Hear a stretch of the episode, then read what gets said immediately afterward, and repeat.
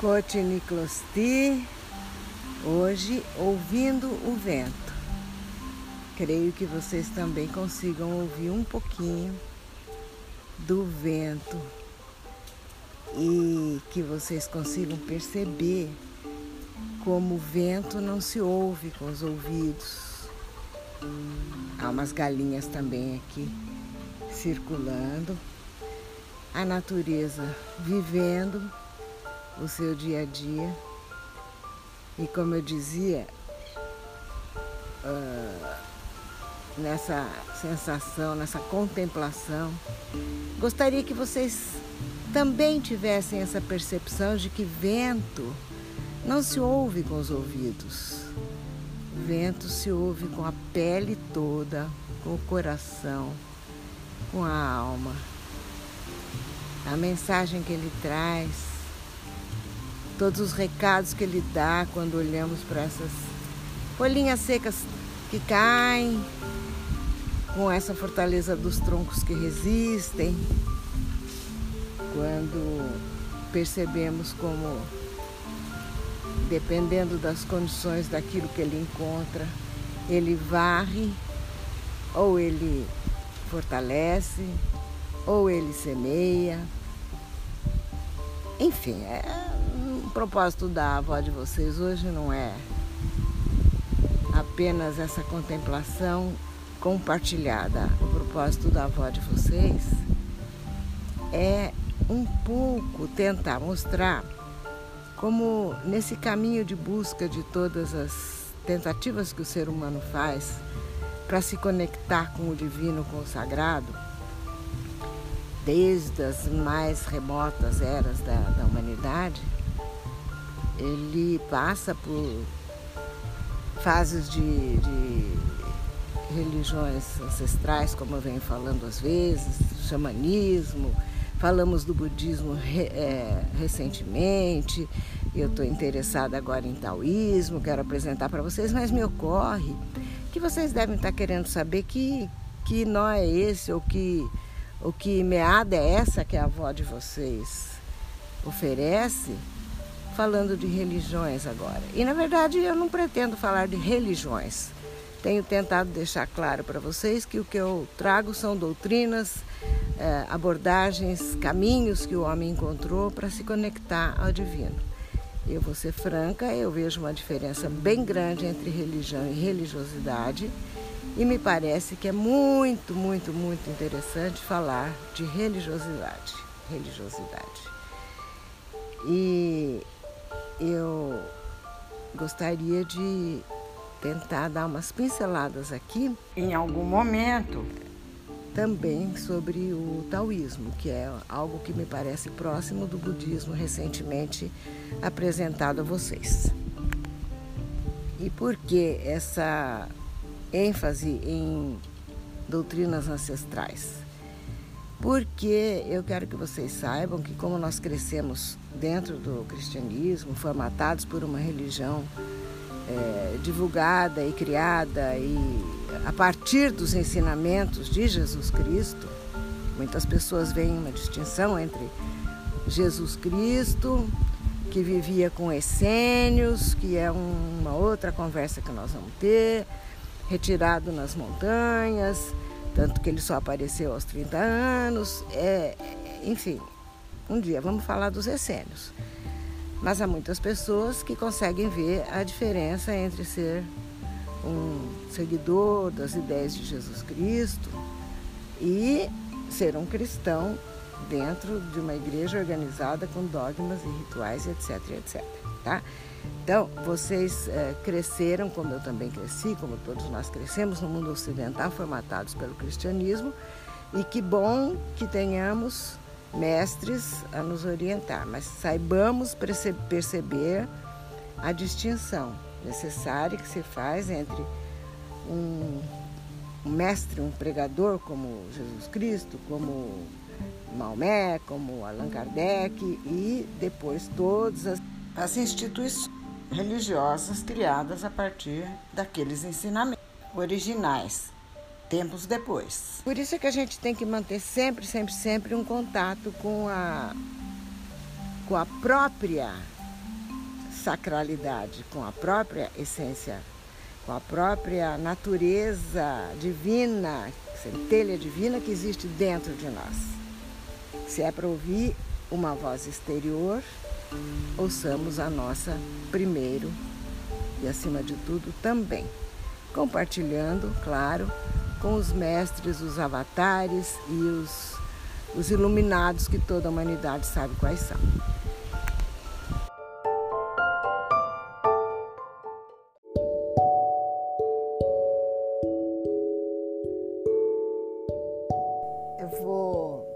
Tentar simplificar um pouquinho, porque a voz de vocês às vezes dá umas viajadas mesmo e não só gagueja, como rodeia o assunto. Vou tentar ser um pouco mais objetiva, mas eu estou exatamente pensando na faixa etária de vocês, jovens ainda capazes de alcançar é, com uma certa facilidade, talvez, seu, o seu ser mais íntimo, o seu modo de ser, o seu verdadeiro eu, a sua essência.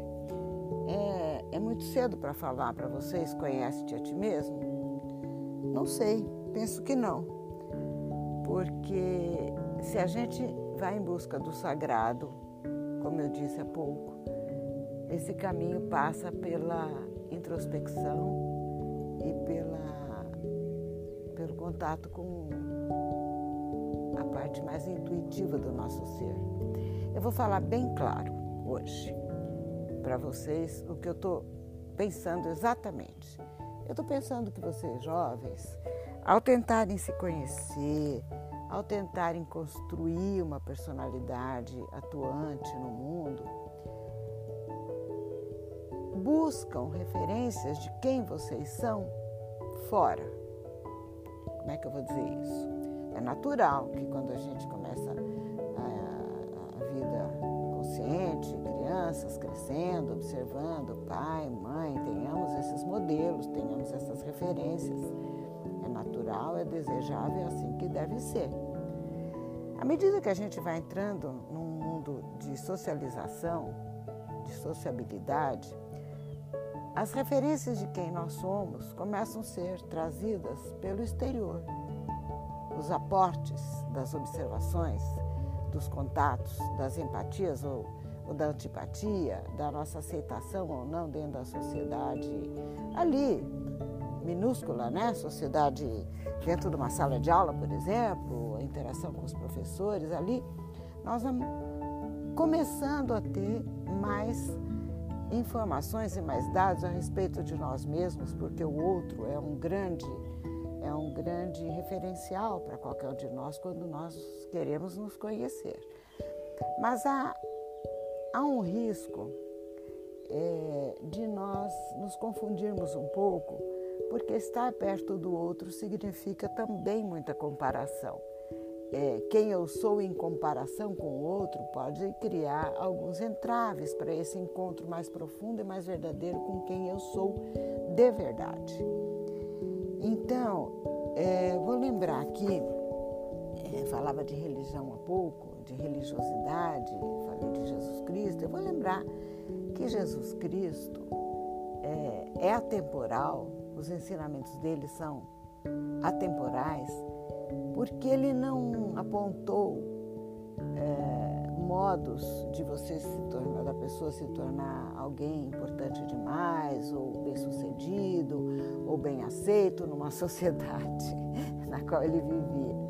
Jesus Cristo queria que as pessoas buscassem dentro delas o seu melhor e fossem faróis, fossem luzes, fossem empatia, amor acima de tudo. É muito difícil nos dias de hoje, se nós começarmos a prestar muita atenção naquilo que se veste, se usa, se alcança, se conquista, se compra, se realiza, é muito difícil pensarmos no eu interior. A gente começa a se preocupar e a viver em função de imagem. Tá? Então, é, vocês são muito jovens, a avó de vocês quer ajudar na construção dessa, desse ser maravilhoso, único que vocês são, como todos nós, seres humanos, somos únicos e maravilhosos. Mas temos que ficar atentos para esse conhece-te a ti mesmo por essa via do ser real e não do ser imaginário. Olha, a palavra imaginário já tem a ver com imagem. Né? Como é que você quer aparecer para o seu colega, como que você quer aparecer para o seu é, oponente de, de, disputas dentro da sala de aula, o seu, aquele que te desafia a saber mais, enfim, no trabalho, é, esse mundo de competição. Eu não preciso descrever com muita muitos detalhes, porque vocês estão inseridos nele, vocês sabem como é esse mundo. Então, para nos ajudar em busca de nós mesmos, do nosso verdadeiro eu, centelha divina, nessa direção de construção, de união, é, de unidade, de integridade pessoal e de integração com a natureza e com o cosmos, vamos refletir um pouquinho nas palavras de alguns mestres.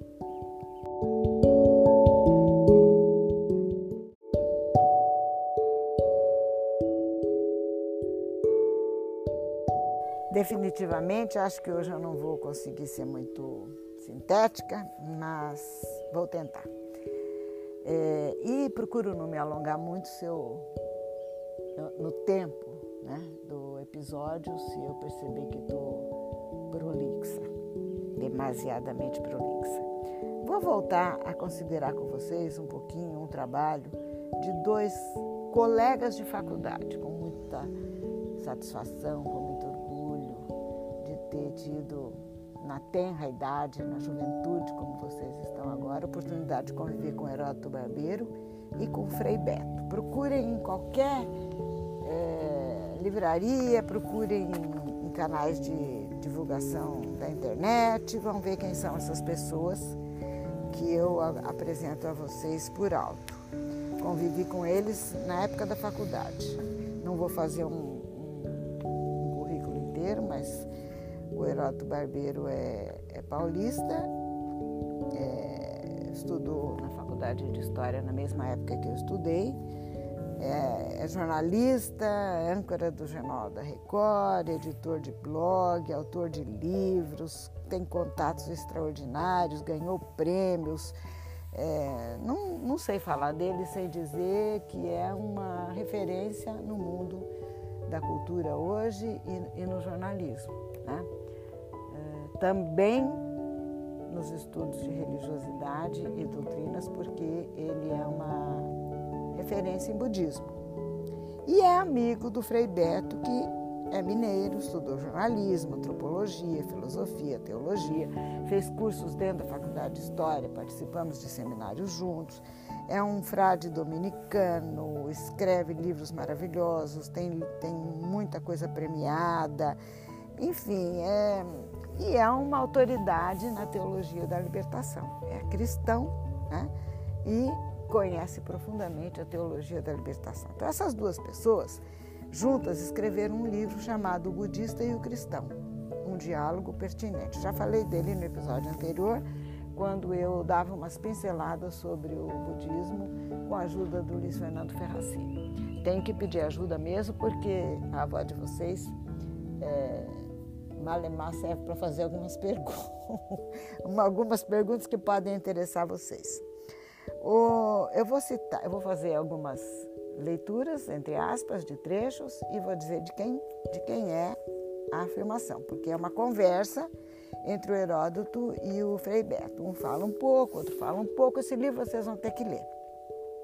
Há um momento em que o Frei Beto afirma que Jesus Cristo nasceu 500 anos depois de Buda e eu achei interessante isso, né? porque é, se a gente for pensar num tempo cósmico, num tempo ancestralidade, de passado, é praticamente quase nada de distância entre o nascimento desses dois desses dois mestres, né, da alma humana. E, e mas assim, no, na comparação que o Frei Beto faz aqui, ele mostra como o Jesus de Nazaré nasceu muito pobre, né? uma cidadezinha ali na, na Palestina.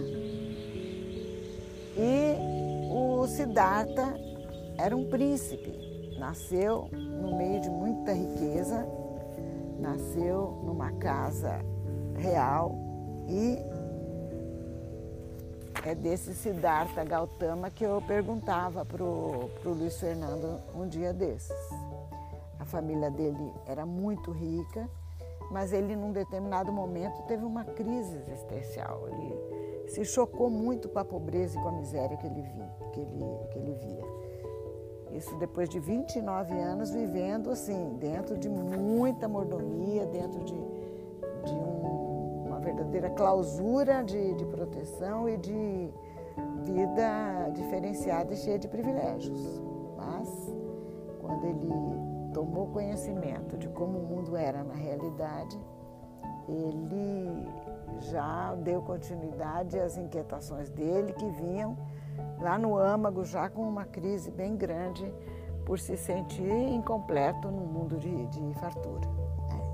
E aí ele saiu daquela, daquele palácio, foi viver no mundo, foi se transformar nessa figura ancestral que que criou um caminho que nós conhecemos como sendo budismo, o budismo.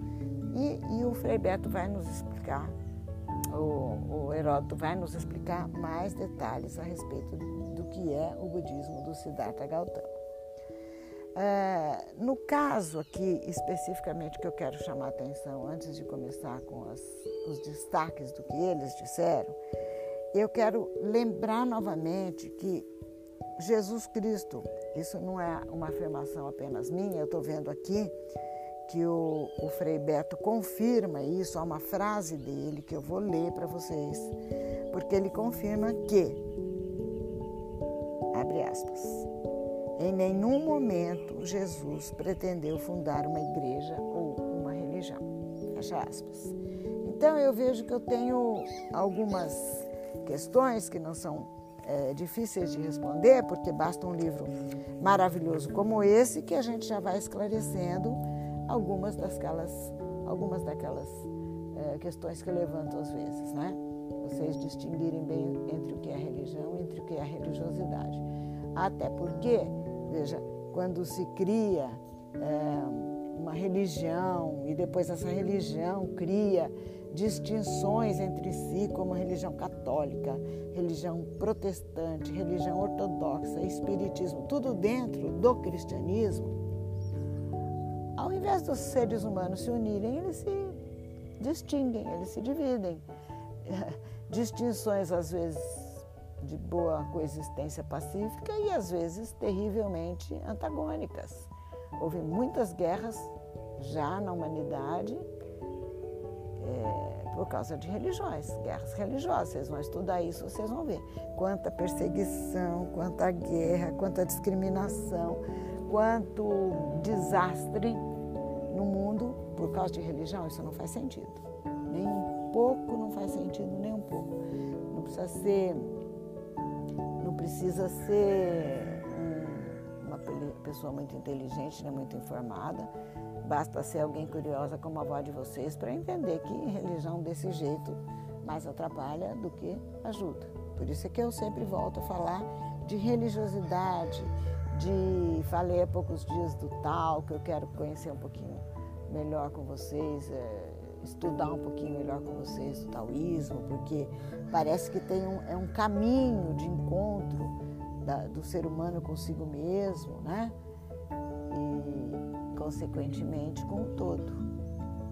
Mas tem que ser tudo aos poucos. A única coisa que eu quero chamar atenção de imediato para vocês, com vocês e, e acentuar, é que o caminho para vocês serem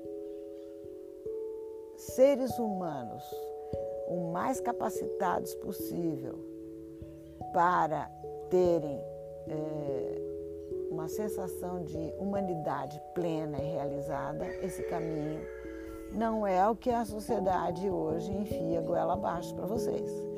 Que que tem que ter sucesso na frente de todo mundo, ser o primeiro em tudo, conseguir tudo que você deseja, ter metas e não ideais, ter é, metas e não propósito de vida, alcançar resultados. Eu não nem sei falar muito nesses termos porque não pertenço ao mundo corporativo e eu sei que isso é uma praga do mundo corporativo, do sistema capitalista, do mundo em que nós vivemos e que transforma pessoas em números, em estatísticas, em desempenhos, em resultados, em metas alcançadas, etc, etc, etc. Tá bom? É... Vamos aos poucos. Pensem que por hoje, falando muito, talvez tenha dito pouco, mas uma coisa eu disse. Quando você tiver que se conhecer quando você se vir no meio do grupo, querendo saber quem você é naquele grupo, não meça a sua altura pela altura do outro. Não meça o seu desempenho pelo desempenho do outro. Não vença desafios para mostrar para o outro que você venceu e o outro não. Não se compare. Procure sempre alternativas de cooperação, mesmo no mundo do jeito que ele está. E você só vai fazer esse caminho se você conseguir estar de mãos dadas fortemente consigo mesmo, sabendo quem você é de verdade, num caminho de si mesmo, de é, eu real, de natureza divina, de propósito de vida num plano maior que não tem nada a ver com planejamento de um sistema no qual nós nascemos.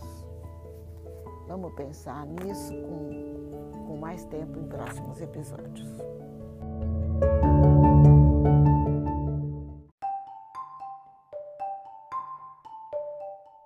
Quero concluir com uma frase. Lembrem-se sempre: se estão mergulhados num mundo de competição, num mundo que cobra de vocês alguma coisa, então façam o seguinte: sejam pessoas que competem consigo mesmas. Os desafios são os limites dos seus limites. Ah, eu não consigo levantar cedo. Ah, eu não consigo sentar e ler. Ah, eu não consigo é, ser disciplinado o suficiente para ter hora para as coisas, sei lá. Vocês tem o desafio de vencer e de superar a si mesmos. A competição é consigo mesmo, tá? Onde eu estava com tal idade, onde eu vou chegar com tal idade, vencendo os meus próprios limites. Mas nós vamos aos poucos conhecer mais e melhor os recursos que os sábios nos trazem para que sejamos cada dia maiores e melhores.